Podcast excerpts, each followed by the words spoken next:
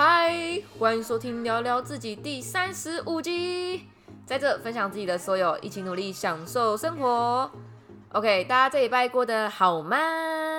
跟你们讲，我这一拜蛮衰的，因为骑车骑上进行机车道，然后我被开了一张罚单。同一天，我还让室友的 AirPod 解体，因为他借我骑机车听导航，然后就带错耳，他就掉出去了，被车直接搞鬼，然后裂成一半哎，干！但是这些事呢，都是可以用钱解决得了的事，那就不是个事。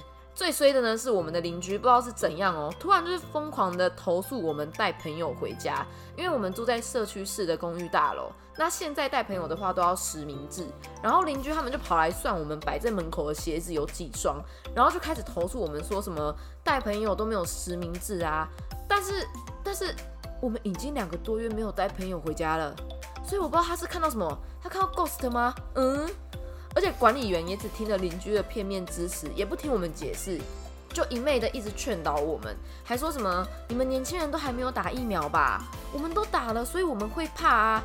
然后我当时就觉得超干的，就是我让资源先给长辈，我还要被呛哎，是啥回啊？以上言论呢，只针对我隔壁的邻居，就是我能理解疫情让大家生活都比较紧张兮兮，尤其是我们又是在双北。但是过度的把自己的恐惧转移发泄在别人身上，真的是很母汤的一件事哎哦。反正用一句话总结我跟我室友这一拜的心情就是操你妈台北。好，来进入今天的主题。今天呢要跟大家分享我一位高中的好朋友叫做 Alice。我觉得人生中能遇到有一个人是可以成功影响你，并且让你进步的人，就只要一位。我觉得就比别人来的幸运很多，因为这是一件可遇不可求的事。OK，Alice 呢跟我是高中形影不离的那一种关系，我们一样都是单亲家庭，然后家庭背景也差不多复杂，但我们个性差很多。他是那种上课超专心，然后打瞌睡还会内疚，功课写不出来还会哭哎，而且他是哭到他妈会打电话来跟我说：“佩吉，你叫他不要再哭了”的那一种。然后我就跟他说。你就明天就去抄别人的就好了啊！哭什么哭？我就是那一种会影响别人上进的朋友。嘿嘿嘿，我上课睡觉，下课尿尿。然后我跟 Alice 的家庭经济能力是，我们家是可以让我温饱三餐，偶尔能吃个大餐，微享受的。那 Alice 呢是需要自己负担学贷，一样能温饱三餐，但相对来说就是比较节俭这样。我高中的时候呢，没有什么理财观念。我妈也因为很忙，所以对我们的关心基本上就是，如果我生活费花完了就跟她拿，她就给这样，也没什么时间管我去哪里或是要干嘛。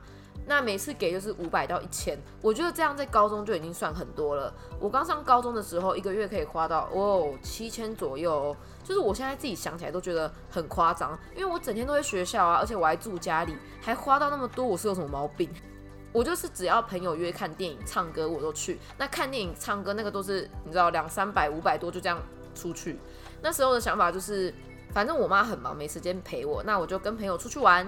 后来就觉得可能是没有得到太多大人的关心，所以就把这份情感的空缺转移到了同才身上。我高中不太挑朋友，人家约基本上我就去。那后来跟 Alice 比较熟了之后，就开始会陪她回家。我记得我第一次去她家的时候。我印象蛮深刻的，他家跟我差很多。他们家是老房子，然后阿公阿妈亲戚都住在一起，但房子其实没有很大。他跟他妈还睡在一间蛮小的房间，我觉得。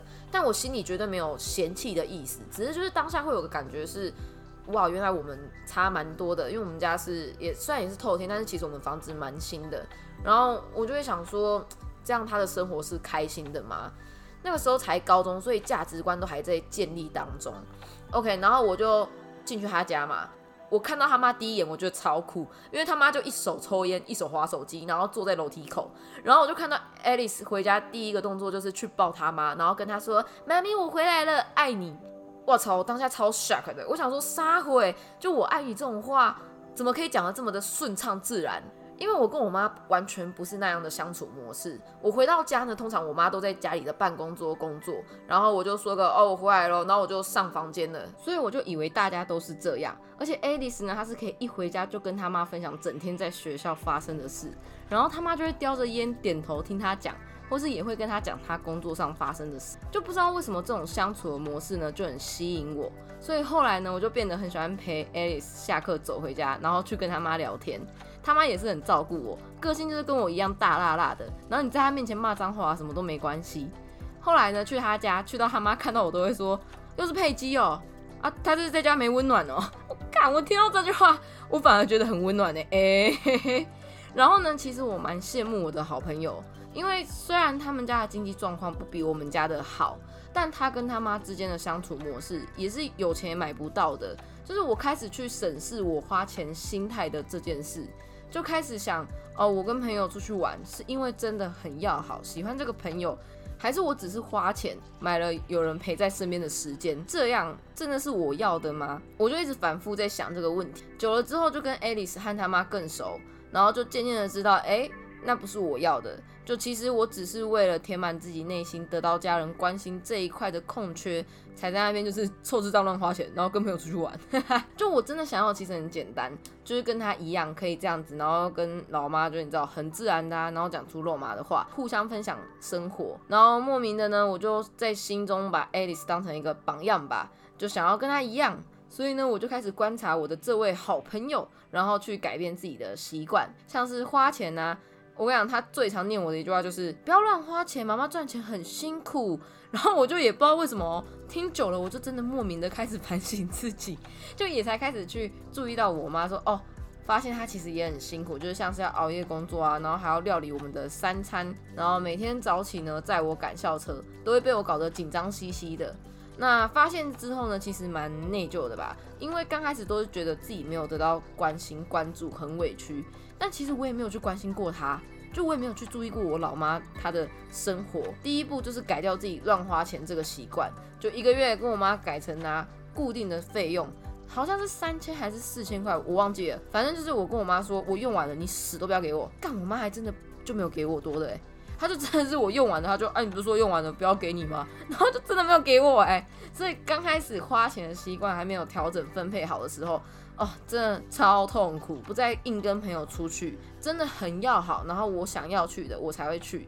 但是呢，买东西的习惯，我高中还是没有完整的调整好，就是还是会乱买一些想要而不是需要的东西。再来呢，另外一个就是我想要跟 Alice 一样的点，就是我想要跟妈妈相处这一块，我也想要很自然的说出辛苦了，谢谢你这种话。但我跟你讲，我刚开始超白痴的。我记得我妈那个时候在煮饭，然后就叫我到厨房里面端菜嘛。我想说，哎呦，这是一个不错的时机，可以在接菜过来的那一瞬间跟她说个谢谢，这样。所以呢，我就决定好，那我等一下端菜的时候，我就要讲出那一句话。结果到真的要端菜的时候，看我根本讲不出来，而且我要讲的时候，我都在抖，就是那个话挤在你的脑子，已经到嘴边了，可是我却不知道要用什么的方式和口气去说出来，就这样错过了第一盘菜的机会。OK，第二盘呢，我就决定我要再试一次。接过菜的那一瞬间，我就讲说妈妈去。然后我妈就说讲什么那么小声？然后我就讲说哦没事，我就直接没有成功的讲出这句话。妈的，为什么讲这句话这么的难呐？练习了一阵子，我才找到适合自己的方式去讲，就是用很怪里怪气的语气，像是妹妹谢谢，就是这一种方式。然后我妈也很习惯，就这样会让我觉得呃有点带开玩笑。但是我又不会那么尴尬，然后去讲出这种肉麻的话。那我现在呢，就是已经可以应对自如了。总结呢，就是我高中被我的好朋友影响最大的两个点，一个呢是价值观，就是钱买不到温暖，所以呢，臭市长不要乱花钱买温暖。另一个呢就是爱要大声说出口。我问过 Alice，就是她怎么可以这么自然的表达对他妈的爱意，就是她都不会觉得很奶幼哎。然后她就跟我说。哦，不会啊，因为他只是单纯觉得他妈很辛苦，然后要独自负担经济，然后实际上他也没有办法帮上他什么忙，但精神上呢，他能做的就是给他鼓励，让他更有动力去外面打拼，这就是他能做的，那他就做这样。然后我就觉得，但我好像有点自私哎，就是我只是等着别人来关心我，但其实我没有去主动的去经营这一段关系，那怎么可能一段关系双方都是被动的？那就不可能啊，一定掰的啊！每个阶段呢都会有不同的改变，但改变的是好是坏，我觉得真的不一定。今天呢会想要分享我最好的朋友 Alice，是因为我很庆幸在高中这个寻找自我很重要的阶段遇到她和她妈，就是让我的改变是好的。不是歪掉的那一种。虽然我大学还是离家出走啦，诶，但是那是不同的阶段。好啦，今天呢就到这。想要听什么主题呢？欢迎寄信给我。喜欢我的节目，也帮我追踪、分享跟 Apple Podcast 的评分，也欢迎追踪我的 IG，跟你分享我的生活。我是 Peggy，我们下礼拜见，拜拜。